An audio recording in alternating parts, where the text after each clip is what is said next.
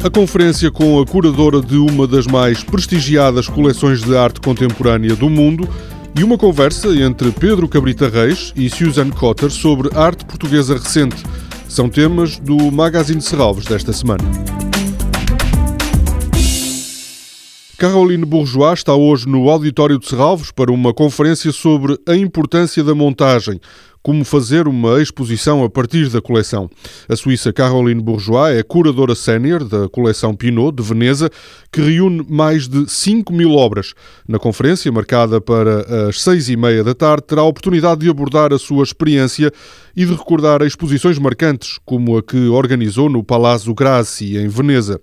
Caroline Bourgeois tem comissariado exposições da coleção Pinot desde 2007. Na próxima semana estará em Serralves Hans Ulrich Obrist, diretor artístico da Serpentine Galleries, em Londres, e no dia 25 de novembro, Nicolas Serota, diretor da Tate, a instituição de arte contemporânea mais visitada do mundo, vai abordar precisamente a estratégia para gerir uma instituição cultural. No sábado à tarde, o artista Pedro Cabrita Reis e a diretora do Museu de Serralves, Susan Cotter, conversam sobre a arte portuguesa recente na coleção de Serralves. O pretexto é a exposição que está nesta altura no museu e que apresenta obras de artistas portugueses da coleção de Serralves realizadas a partir de 2000. Estão lá obras de Pedro Cabrita Reis, Jorge Molder, Musa Paradisíaca, Julião Sarmento e Pedro Barateiro, entre outros.